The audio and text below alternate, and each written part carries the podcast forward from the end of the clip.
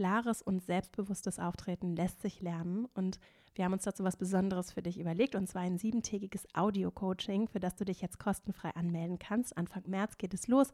Einfach per E-Mail anmelden auf female-leadership-academy.de und dann arbeiten wir sieben Tage jeden Tag an deinem Auftreten. Ich freue mich auf dich.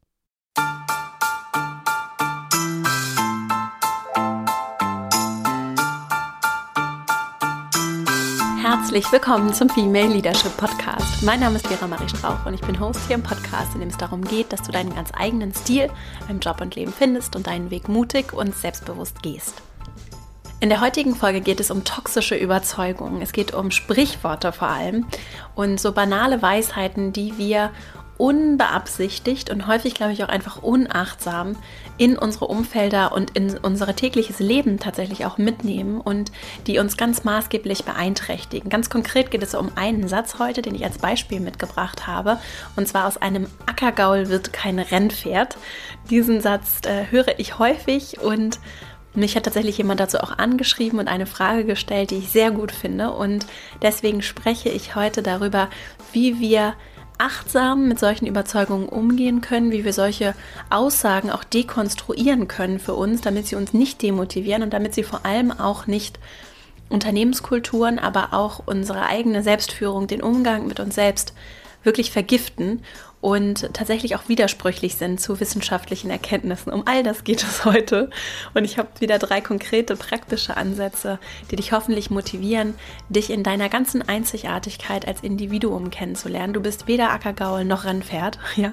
Und ähm, Du kannst in ganz vielen Bereichen deines Lebens hinterfragen, welche Wahrheiten, scheinbaren Wahrheiten wahr sind und welche vielleicht auch einfach auf den Prüfstand gestellt gehören. Und genau darum wird es heute gehen. Wenn du Lust hast, dass wir auch per E-Mail im Kontakt bleiben, dann melde dich einfach an verastrauch.com slash newsletter und du hältst einmal in der Woche eine kurze E-Mail von mir. Und jetzt wünsche ich dir ganz viel Freude mit dieser Folge und dann legen wir gleich mal los. Aus einem Ackergaul wird kein Rennpferd, beziehungsweise aus einem Ackergaul wird auch kein Rennpferd mehr. So oder so ähnlich in verschiedenen Formulierungen gibt es so eine Art Sprichwort, einen Satz, der leicht mal so dahingesagt wird, den ich schon häufiger gehört habe und der mich vor allem aufgrund einer Nachricht, die ich vor einiger Zeit von einer Podcast-Hörerin erhalten habe, mich bewegt hat. Und ich möchte gerne zuerst Ihre Frage oder einen Auszug aus Ihrer Frage vorlesen. Und zwar schreibt sie, liebe Vera, aus einem Ackergaul wird kein Rennpferd. Diesen Satz habe ich auch kürzlich wieder aus dem Mund eines renommierten Psychologen gehört und er hält mich davon ab, an mich zu glauben. Wie stehst du zu dieser Aussage? Vielleicht wäre das mal ein Thema für einen nächsten Podcast. So, und ich habe das tatsächlich länger mit mir selbst diskutiert, auch mit Freunden diskutiert und immer mehr festgestellt, wie schwierig dieser Satz ist. Und möchte heute mit dir darüber sprechen, warum er schwierig ist und warum er dich vielleicht auch zu Recht demotiviert und wie wir insgesamt nicht nur diesen Satz, sondern auch andere Sätze, wie zum Beispiel über Geld spricht man nicht.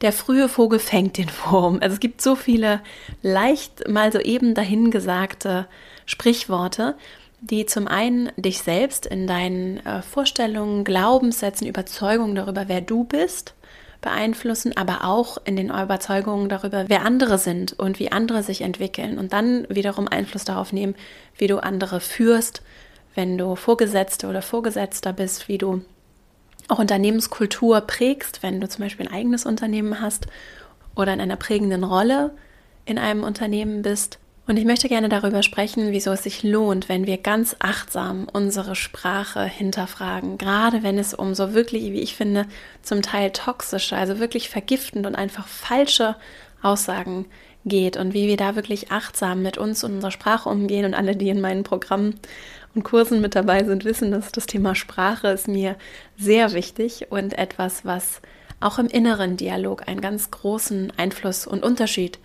machen kann. Und deswegen möchte ich gerne heute dieses Beispiel nehmen mit dem Ackergaul und dem Rennpferd und gerne einmal dieses Beispiel dekonstruieren. In drei Schritten möchte ich es auseinandernehmen und dich dazu einladen, ganz achtsam, gerade die Dinge, die so häufig wiederholt werden, die wir für uns selbst wiederholen, die vielleicht auch die Oma oder der Opa immer schon wieder gesagt hat, die Eltern und das tun, ohne das zu verurteilen, sondern einfach, um besser zu verstehen und zu sagen, okay, das ist vielleicht ein Satz, der war sehr präsent oder der ist sehr präsent, vielleicht auch in meinem Arbeitsumfeld oder unbewusst präsent.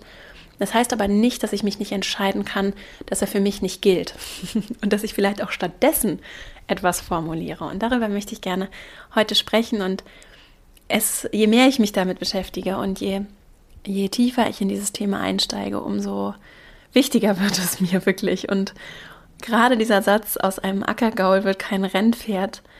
Gerade der hat mich jetzt, hat mich wirklich ähm, sehr bewegt. Und ich finde, je mehr ich mich damit beschäftige, dass er wirklich schwierig ist und diskriminierend ist, weil ganz oberflächlich übrigens dieses Rennpferd-Ackergaul-Thema, schon meine oberflächliche Wikipedia-Recherche, es geht ja um Rassen von Pferden, ne? Das darf man, äh, finde ich, möchte ich jetzt, ich möchte jetzt nicht zu sehr in dieses Thema einsteigen, aber es geht um verschiedene Pferderassen oder Arten. Und äh, dieses Thema auf Menschen bezogen äh, wird schon mal auch äh, insgesamt einfach, äh, ist einfach super schwierig und einfach in meinen Augen überhaupt nicht akzeptabel. So, das schon mal vorweg gesagt, auch mit aller Deutlichkeit und Klarheit. Und wenn wir uns den Satz genauer angucken, dann sehen wir ja, dass aus einem Ackergaul kein Rennpferd mehr wird. Das ist sachlich korrekt. Dabei spielt sicherlich der Kontext, in dem so ein Satz verwendet wird. Also sagt es zum Beispiel ein Psychologe, wenn es um Menschen geht, spielt eine große Rolle, weil auf einmal eine, eine, eine Anleihe aus der Tierwelt verwendet wird, um Menschen und vielleicht auch ihre, ihre Kapazität, sich zu entwickeln, bewertet werden.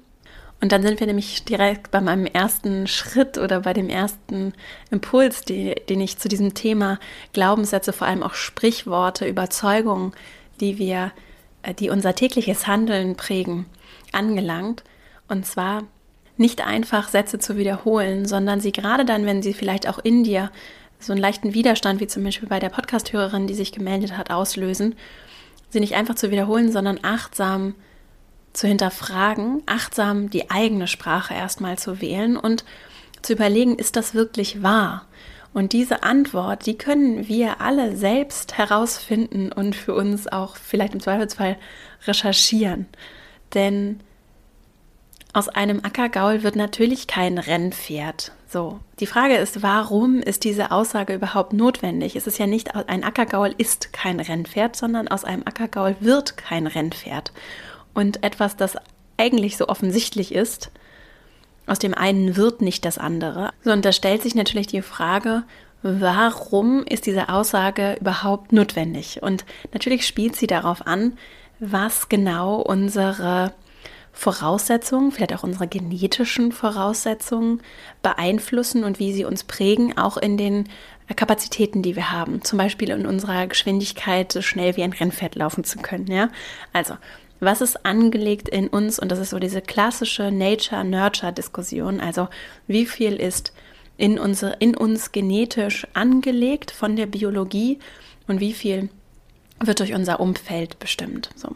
Das ist eine ganz klassische Diskussion und da gibt es dann ganz unterschiedliche Vorstellungen und abhängig davon, welche Vorstellungen ich habe, prägt es, wie ich mich verhalte und wie ich zum Beispiel auch aus einer Rolle von Eltern in der Erziehung mit meinem Kind umgehe. Und dazu habe ich ein Buch mitgebracht, das äh, wirklich wunderbar zu diesem Thema passt, und zwar von Remo Lago, Das passende Leben, was unsere Individualität ausmacht und wie wir sie leben können. Und in diesem Buch geht es unter anderem um Langzeitstudien mit Kindern, es geht um Entwicklung und genau auch um diese Frage, wie viel, was bestimmt eigentlich unser Genpool und was bestimmt unser Umfeld.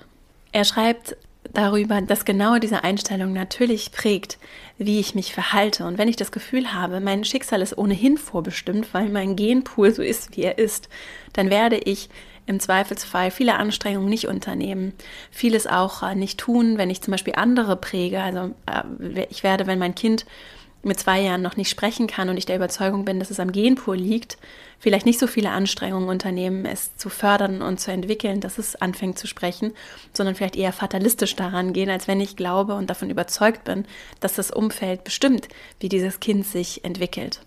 Und lange Rede, kurzer Sinn.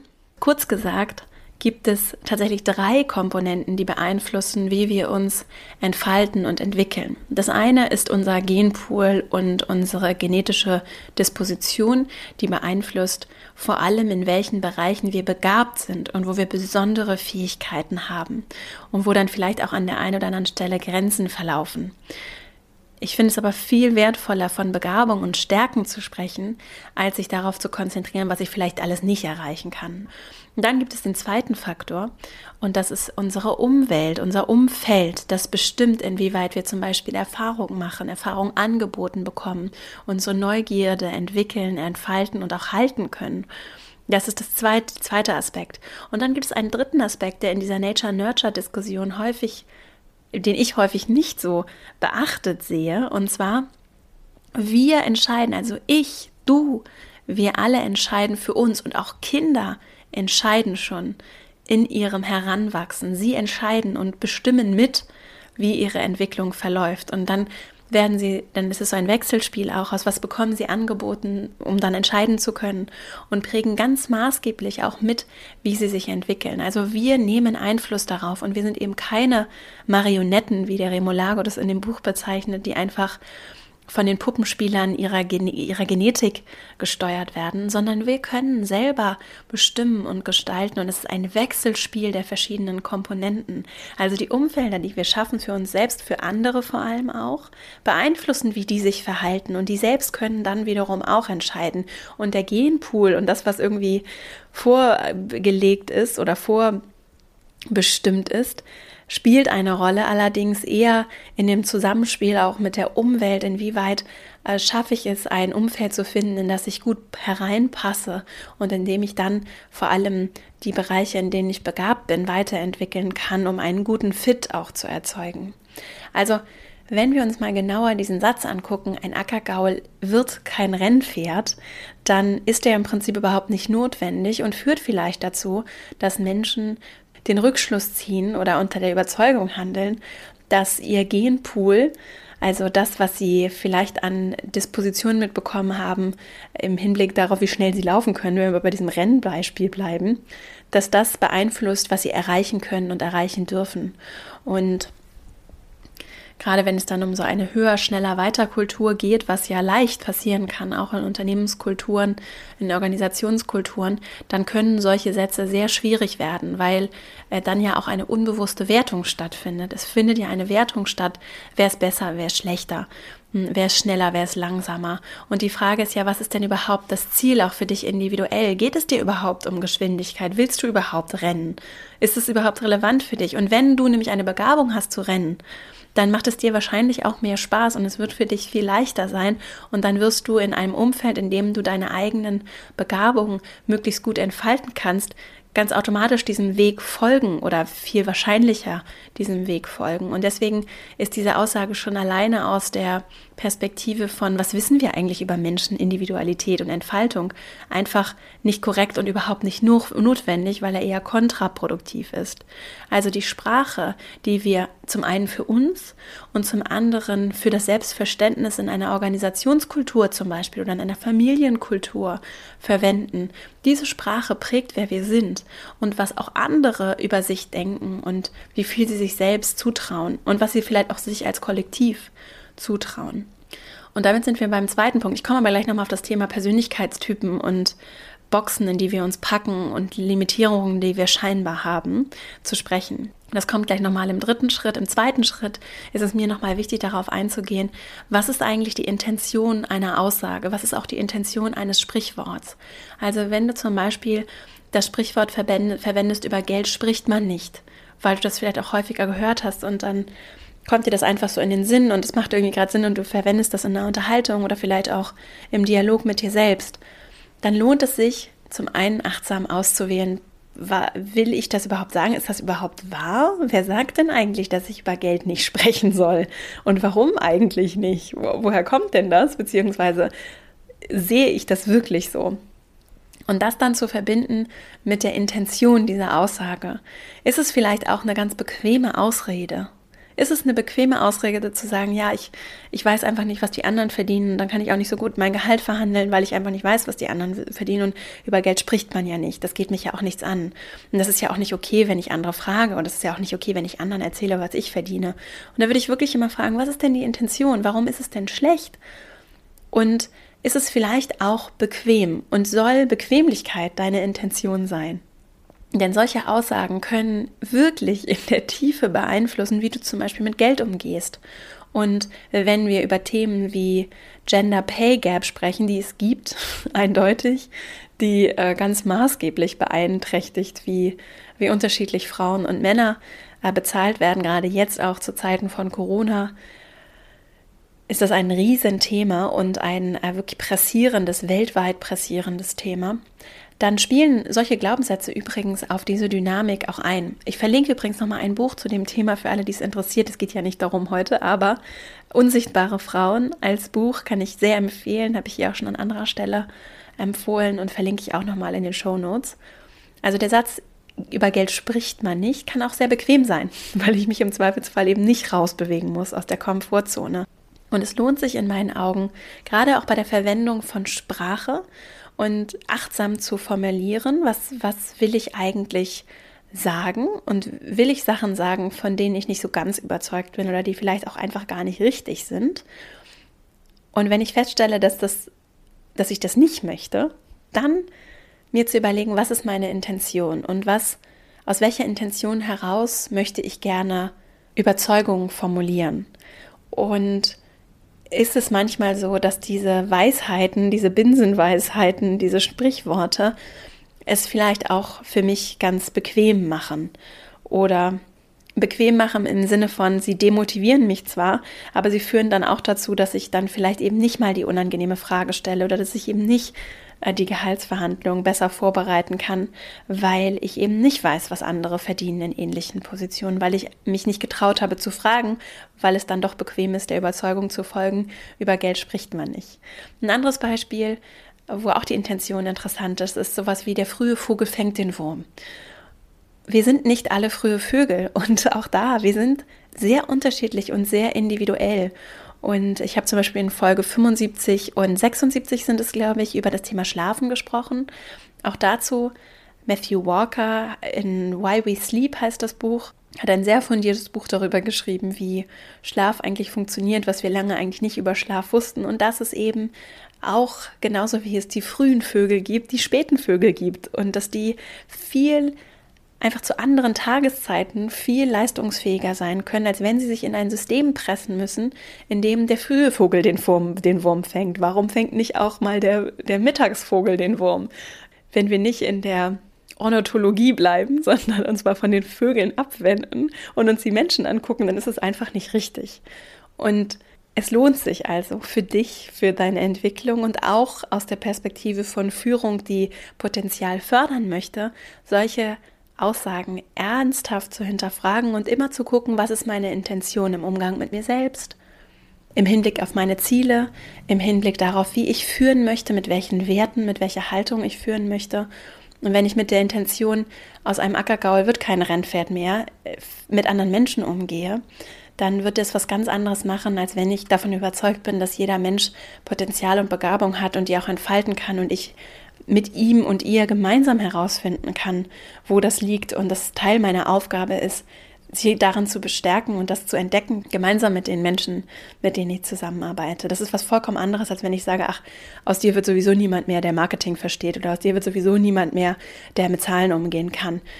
Das ist sehr limitierend und das kann sehr demotivierend sein für die andere Person, aber auch für dich selbst. Also, was ist die Absicht hinter diesen Sätzen? Finde ich sehr wertvoll. Auch wenn renommierte Psychologinnen und Psychologen über solche Sätze sprechen, was ist die Absicht dahinter? Worum geht es uns wirklich und warum brauchen wir diese Sätze und wozu und was bringen sie dann auch Gutes in die Welt und inwieweit unterstützen sie das, was wir, von dem wir möchten, dass es mehr wird, zum Beispiel in Kultur, zum Beispiel in unseren Teams, in unseren Umfeldern. Und dann sind wir auch schon bei meinem dritten Schritt, denn ich finde es sehr wertvoll, dann zu überlegen, was wollen wir denn stattdessen erzählen?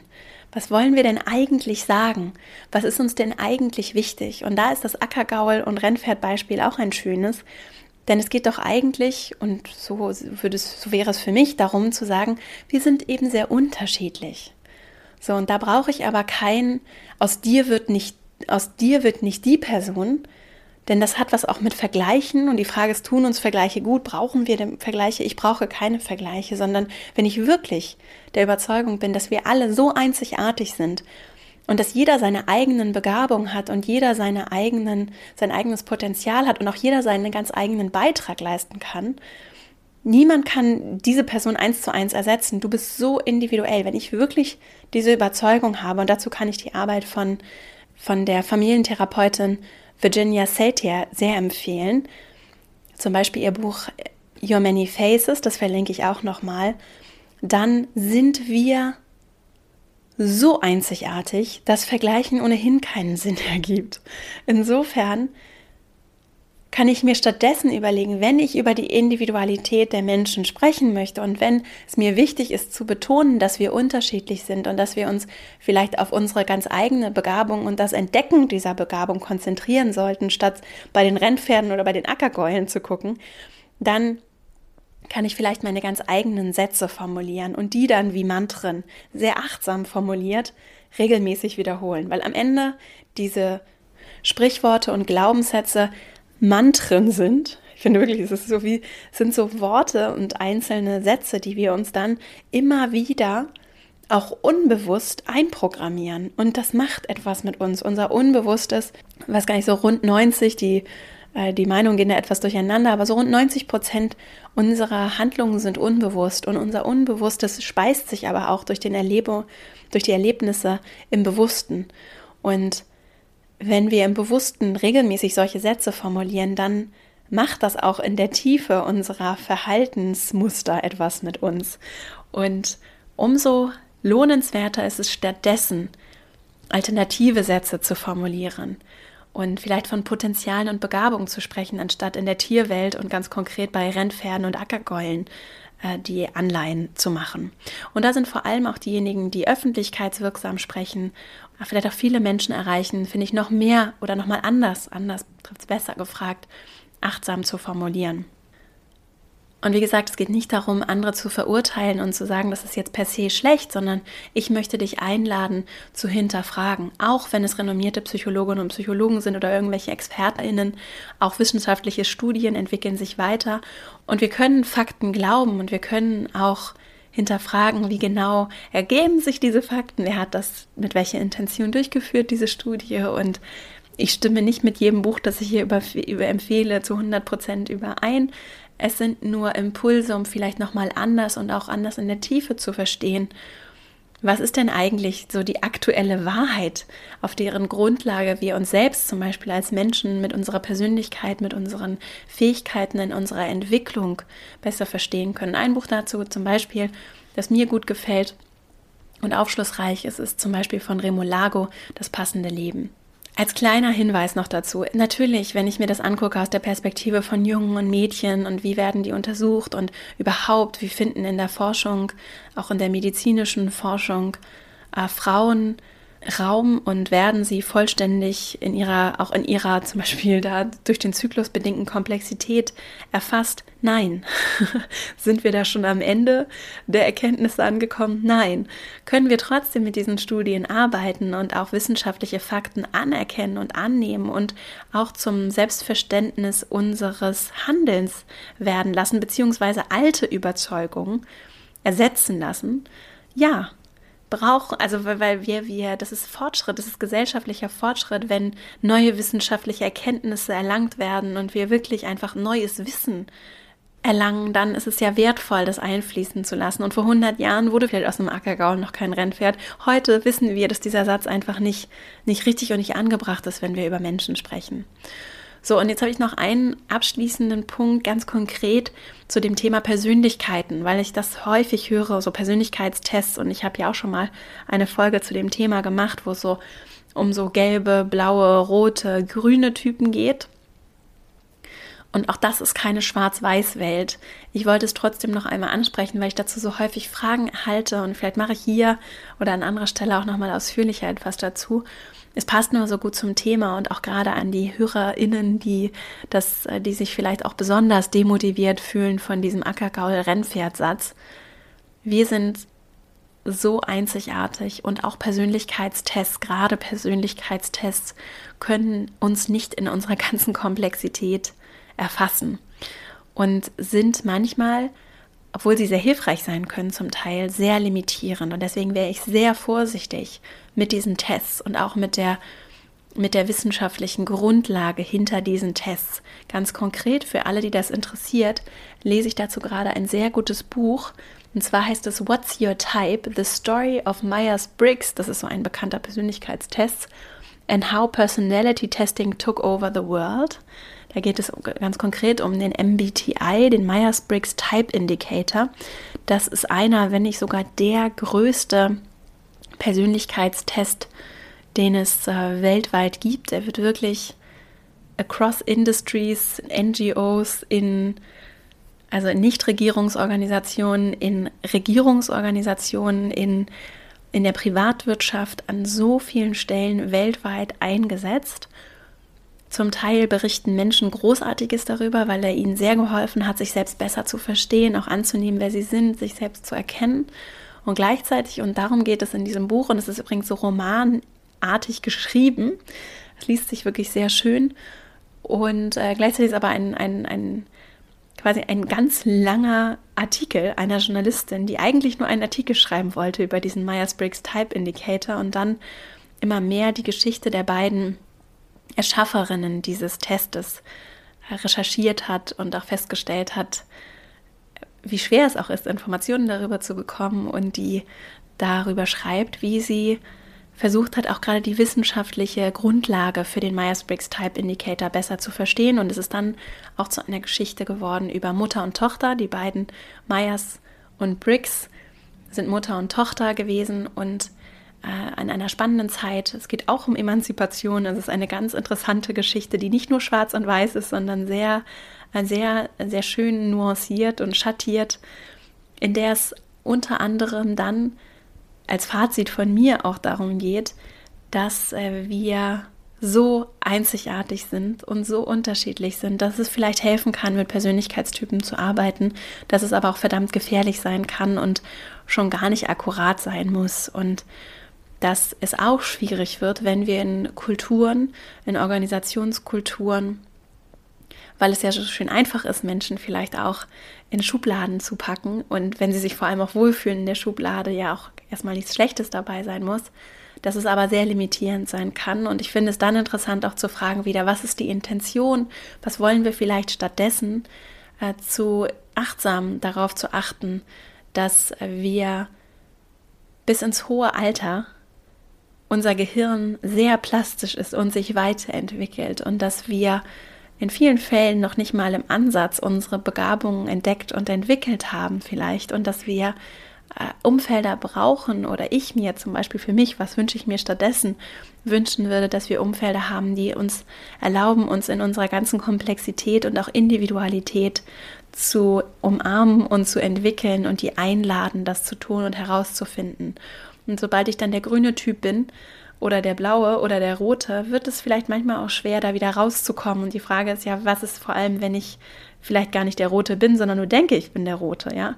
Und Menschen lassen sich nicht einfach in vier verschiedene oder auch meinetwegen auch in 16 verschiedene Farbkategorien äh, packen, sondern es braucht manchmal deutlich mehr als das. Also für alle, die sich für das Thema, äh, die sich so mit Persönlichkeitstesting und auch den Verfahren dahinter beschäftigen und da vielleicht auch mal, auch mal kritisch drauf gucken wollen, auch wenn sie vielleicht sehr überzeugt sind von den Tests und die Tests auch viel Gutes gebracht haben, auch eine Sprache geben können, um auch Diversity zu leben und sich anders nochmal zu verstehen. Es kann viel Gutes bringen.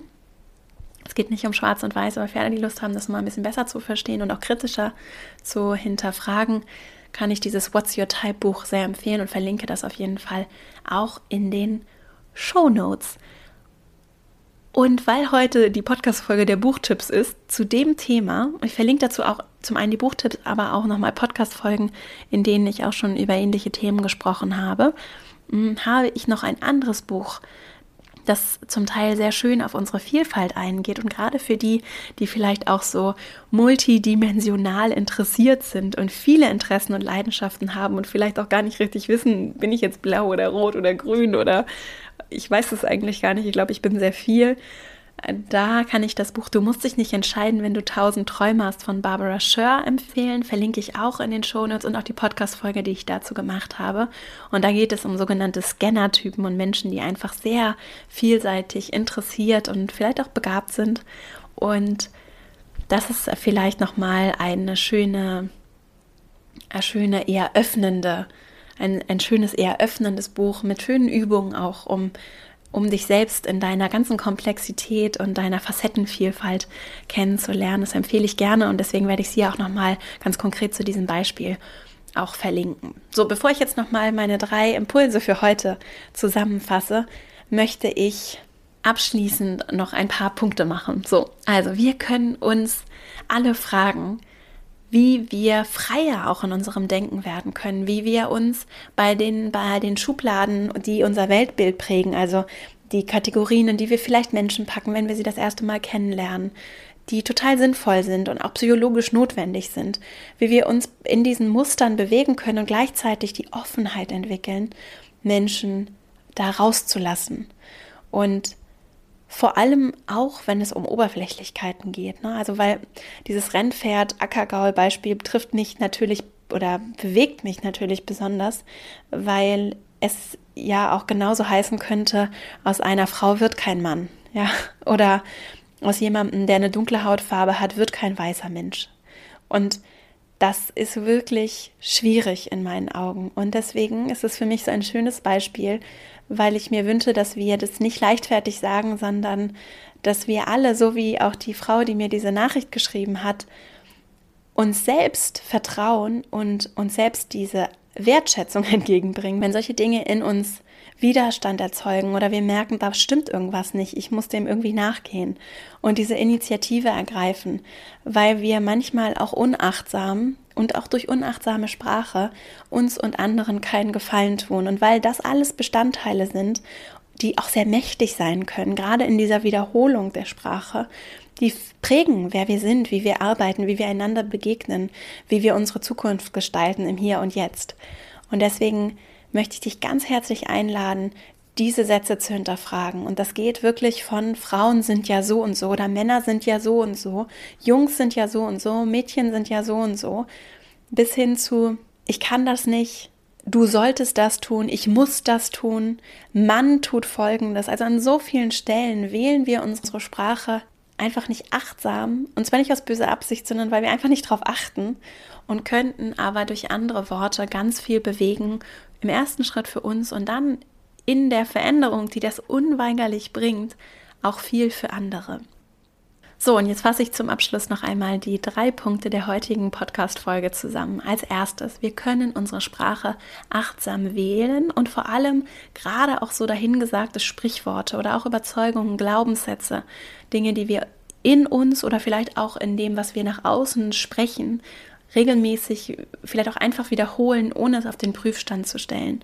Wir können es hinterfragen, ist es wirklich wahr und ist es wirklich das, was ich verkörpern möchte, das, was ich als Führungskraft oder als Teil einer Familie, als Teil von Freundschaft in die Welt bringen möchte. Ist es wirklich das und trifft diese Aussage, trifft die Aussage in der Gesamtkomposition, aber auch die einzelnen Teile und Worte, treffen die das wirklich?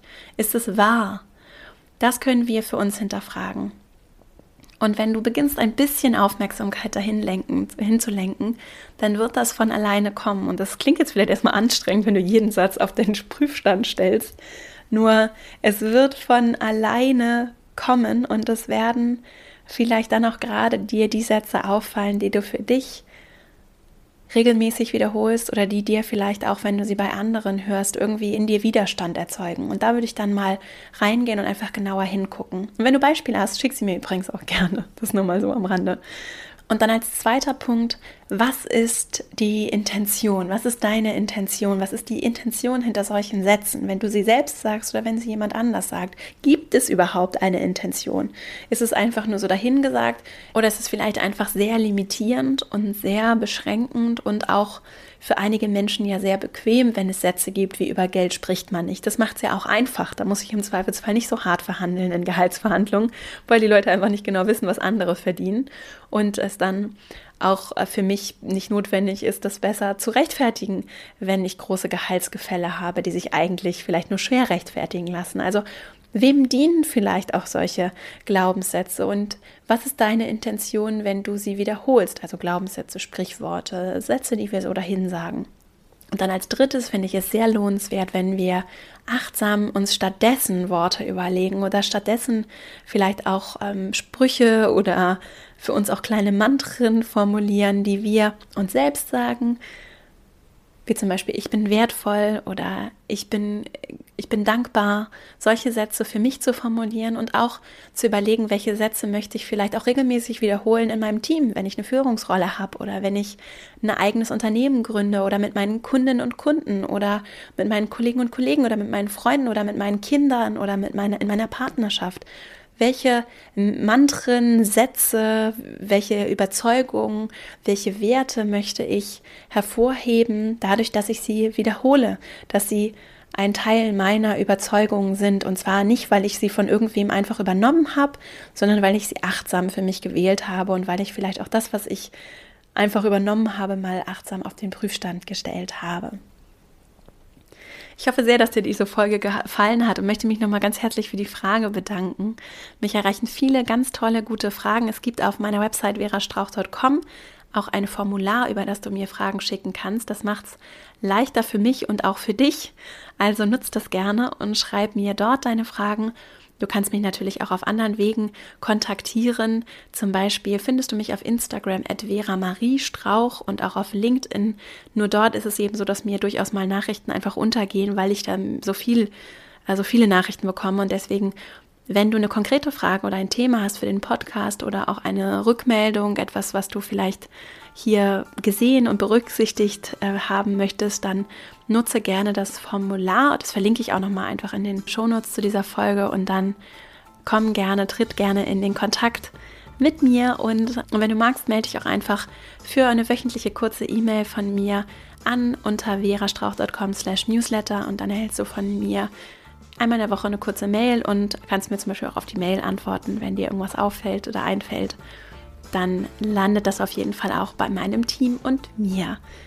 Ich danke dir sehr für deine Zeit und Aufmerksamkeit und dafür, dass wir hier wieder Zeit verbringen konnten. Ich hoffe, dass du für dich motiviert bist zu hinterfragen und äh, ruhig auch mutig zu hinterfragen, auch auf deine innere Stimme zu hören und äh, dass wir hoffentlich gemeinsam noch achtsamer mit unserer Sprache umgehen und darauf wirklich unser Bewusstsein lenken, was wir uns und anderen den lieben langen Tag so erzählen. Und zwar aus einer Haltung von Wohlwollen und nicht Verurteilung. Und du findest alle Buchempfehlungen, wie gesagt, auch nochmal im Beitrag zu dieser Folge, auch auf verastrauch.com. Und jetzt wünsche ich dir eine wunderschöne Woche, ganz viel Freude dabei, achtsam auf deine Sprache zu achten. Und dann hören wir uns nächste Woche hier wieder. Bis dahin, alles Liebe, deine Vera.